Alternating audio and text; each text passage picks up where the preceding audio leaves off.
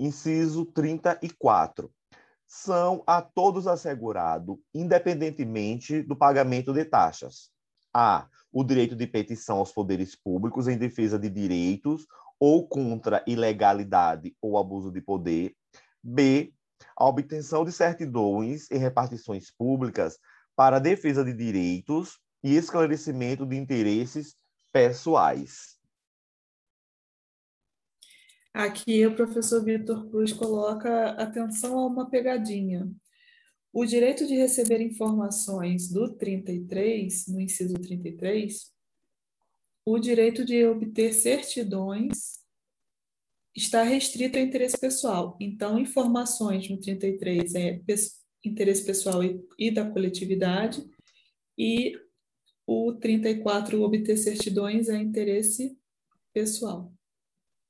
Então, então aí eu, eu, isso, e aí eu vejo eles em, em cotejo, porque eu não vou errar isso.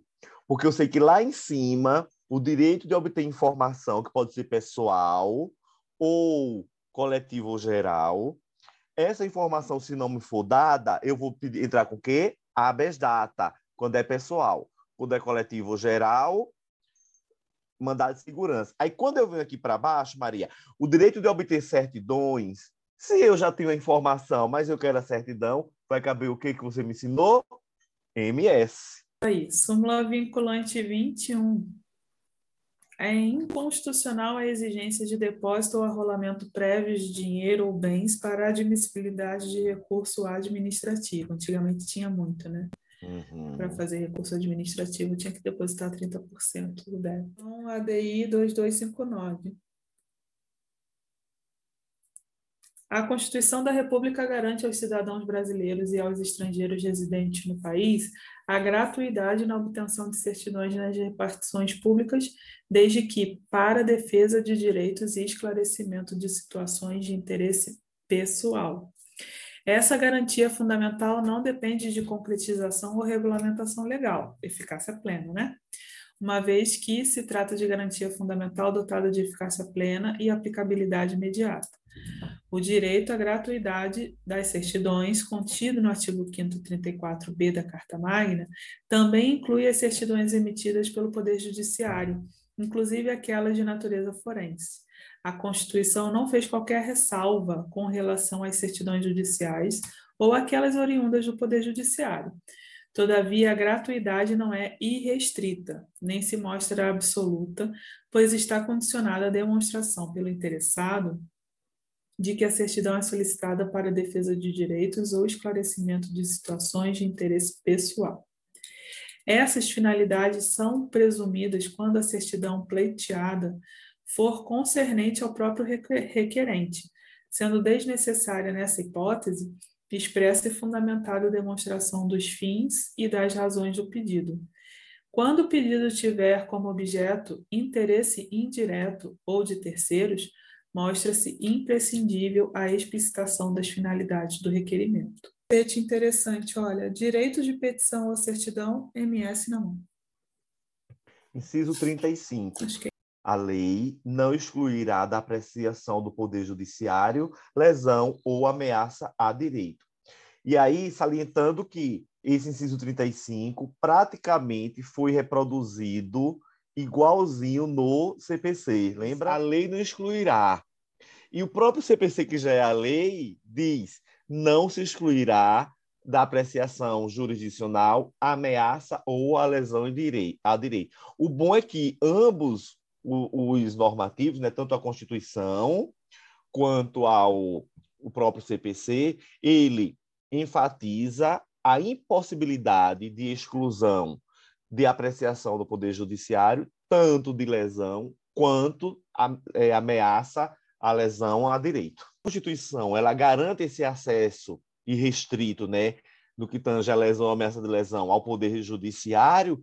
Então ela diz que se eu, Constituição, já garanto isso, nenhuma lei que está abaixo de mim vai poder diminuir isso. E aí vem o CPC e diz, realmente, eu, CPC, não excluirei nenhuma lesão ou ameaça a direito da apreciação do judiciário. Contraponto que a gente faz é a questão do habeas data, que culturalmente ficou assim, e a lei é, reafirmou isso, como condição da ação a, a negação do pedido. Né? Então, conjugando com 35, como eu falei, não precisa ter essa negativa expressa se ah, houver muita demora, fica uma negativa tácita. E também se a decisão não for corretamente ou claramente fundamentada. Súmula vinculante 28 é inconstitucional a exigência do depósito prévio como requisito de admissibilidade de ação judicial na qual se pretenda discutir a exigibilidade do crédito tributário. Súmula 667. Viola a garantia constitucional de acesso à jurisdição a taxa judiciária calculada sem limite sobre o valor da causa. ADPF 165. Acordo homologação de instrumento de acordo coletivo que prevê o pagamento das diferenças relativas aos planos econômicos Bresser, Verão e Collor 2, bem como a não ressarcibilidade das diferenças referentes ao plano Collor 1. Decisão do Supremo Tribunal Federal que assume o caráter de marco histórico na configuração do processo coletivo brasileiro, como forma de ampliação do acesso à justiça diante da disseminação das lides repetitivas no cenário jurídico nacional atual e da possibilidade de solução por meio de processos coletivos. Inciso 36. A lei não prejudicará o direito adquirido, o ato jurídico perfeito e a coisa julgada.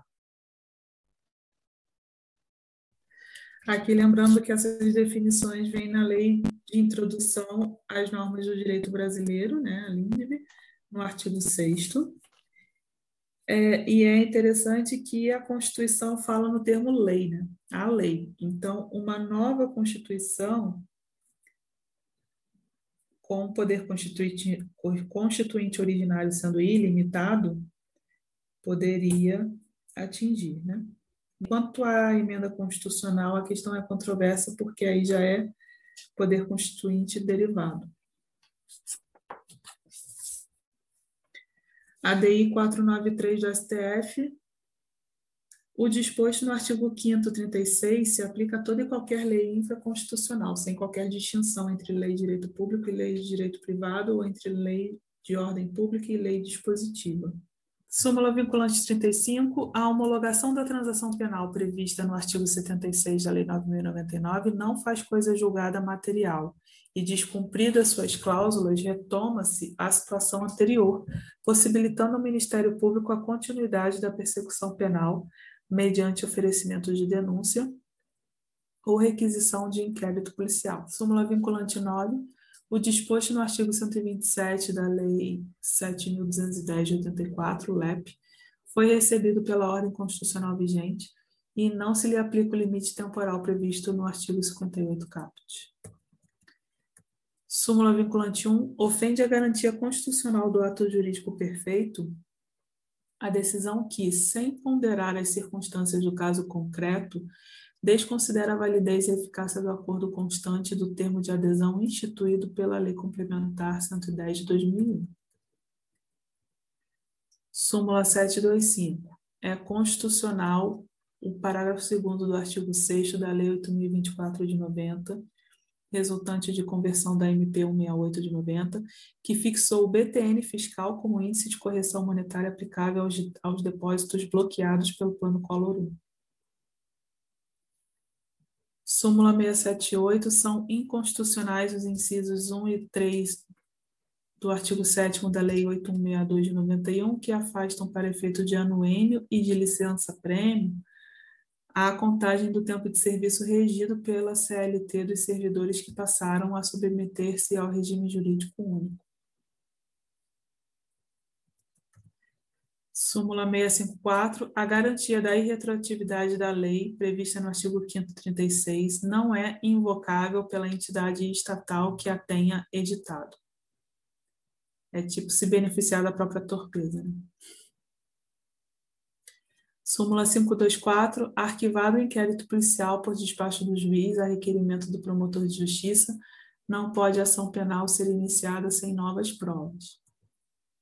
Súmula 443. A prescrição das prestações anteriores ao período previsto em lei não ocorre quando não tiver sido negado, antes daquele prazo, o próprio direito reclamado ou a situação jurídica de que ele resulta.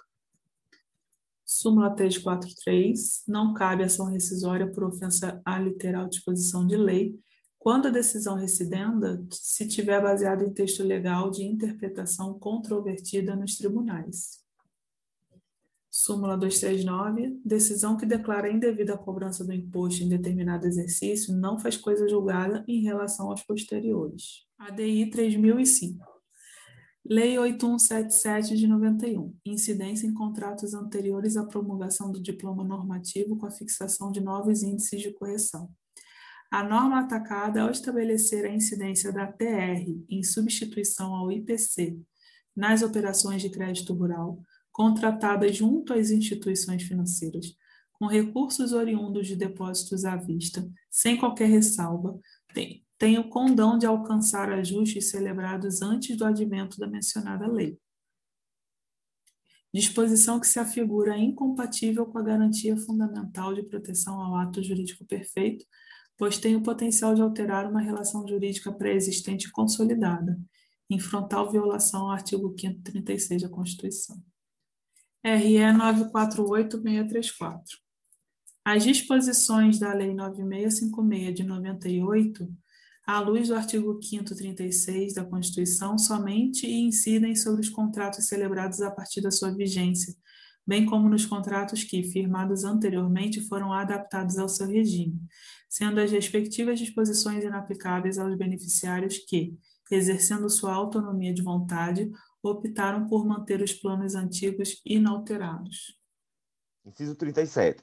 Não haverá juízo ou tribunal de acessão. O tribunal de acessão é aquele criado especificamente para julgar um crime específico sem que existisse previamente, né? Isso. Súmula 704 do STF não viola as garantias do juiz natural, da ampla defesa do devido processo legal a atração por continência ou conexão do processo do corréu ao foro por prerrogativa de função de um dos denunciados. Inciso 38. É reconhecida a instituição do júri, com a organização que lhe der a lei, assegurados a. a plenitude de defesa, b. o sigilo das votações, c. a soberania dos veredictos e d a competência para julgamento dos crimes dolosos contra a vida. Ah, o fato da competência do Tribunal de Júri não prevalecer sobre as prerrogativas de foro conferidas pela própria Constituição. Então, ainda em crimes dolosos contra a vida, o presidente da República, por exemplo, será julgado pelo STF, pela sua prerrogativa. Súmula 721 do STF, a competência constitucional do Tribunal do Júri prevalece sobre o foro por prerrogativa de função estabelecido exclusivamente pela Constituição Estadual. STF, súmula 603, a competência para o processo de julgamento de latrocínio é do juiz singular e não do júri. No latrocínio, o crime de latrocínio é o roubo seguido de morte, né? A morte foi uma consequência é, o, o, crime primário que eles chamam, né? Eu não entendo muito de penal, mas é mais ou menos isso. O crime primário aí é o roubo. A... Crime contra o patrimônio, não contra a vida, né? Súmula 713. O efeito devolutivo da apelação contra decisões do júri é adstrito aos fundamentos da sua interposição.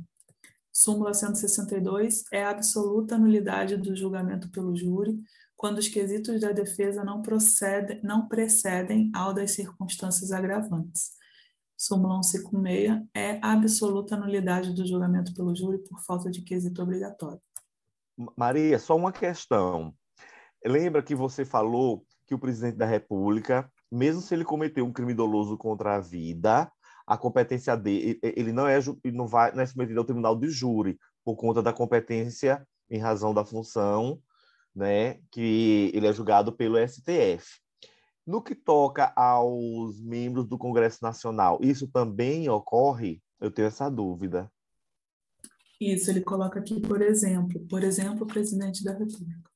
Em que pese eh, essa competência ela ser do STF, e aí, consoante a súmula 721 que você leu, o mesmo não ocorre quando essa prerrogativa de função, ela vem encetada na Constituição do Estado. Aí, nesse caso, remanesce a competência dos crimes dolosos contra a vida ao júri, ok? Perfeito. Inciso 39. Não é crime sem lei anterior que o defina, nem, prévia, nem pena sem prévia combinação legal. Uma súmula 711 do STF. A lei penal mais grave aplica-se ao crime continuado ou ao crime permanente, caso ela entre em vigor anteriormente à cassação da continuidade ou caso ela entre em vigor anteriormente à cessação da continuidade ou da permanência. Ou seja, se a, a, a lei de pena mais, mais grave entrou em vigor quando ainda estava tendo a continuidade do crime, ela quem será aplicada, ok? Inciso 40. A lei penal não retroagirá, salvo para beneficiar o réu. Súmula 611. Transitada em julgada a sentença condenatória, compete ao juízo das execuções a aplicação da lei mais benigna. Inciso 41. A lei punirá qualquer discriminação atentatória aos direitos, dos direitos e liberdades fundamentais. Cuidado, Maria. Ó, a lei punirá qualquer discriminação atentatória dos direitos e liberdades fundamentais. Ah, a gente sabe que na prova pode vir dos direitos e liberdades individuais. Não é comum esses artigos referentes a direito penal cair na nossa prova, mas ele pode vir, por exemplo, em direito penal. A do 26, ação declaratória de inconstitucionalidade por omissão. Até que sobrevenha a lei emanada do Congresso Nacional destinada a implementar os mandados de criminalização definidos nos incisos 41 e 42 do artigo 5 da Constituição, as condutas homofóbicas e transfóbicas reais ou supostas que envolvem aversão odiosa à orientação sexual ou à identidade de gênero de alguém, por traduzirem expressões de racismo, compreendem este em sua dimensão social ajustam-se por identidade de razão e mediante adequação típica aos preceitos primários de incriminação definidos na Lei 7716 de 89, constituindo também na hipótese de homicídio doloso, circunstância que o qualifica por configurar motivo torpe. Artigo 121, parágrafo 2 1 do Código Penal. Os integrantes do grupo LGBTI+, como qualquer outra pessoa, nascem iguais em dignidade e direitos e possuem igual capacidade de autodeterminação quanto às suas escolhas pessoais em matéria afetiva e amorosa, especialmente no que concerne à sua vivência homoerótica. Ninguém sob a égide de uma ordem democrática justa pode ser privado de seus direitos, entre os quais o direito à busca da felicidade e o direito à igualdade de tratamento que a Constituição e as leis da República dispensam às pessoas em geral, ou sofrer qualquer restrição em sua esfera jurídica em razão de sua orientação sexual ou de sua identidade de gênero. Garantir aos integrantes do grupo LGBTI, a posse da cidadania plena e o integral respeito tanto à sua condição quanto às suas escolhas pessoais, pode significar, nesses tempos em que as liberdades fundamentais das pessoas sofrem ataques por parte de mentes sombrias e retrógradas, a diferença é essencial entre civilização e barbárie.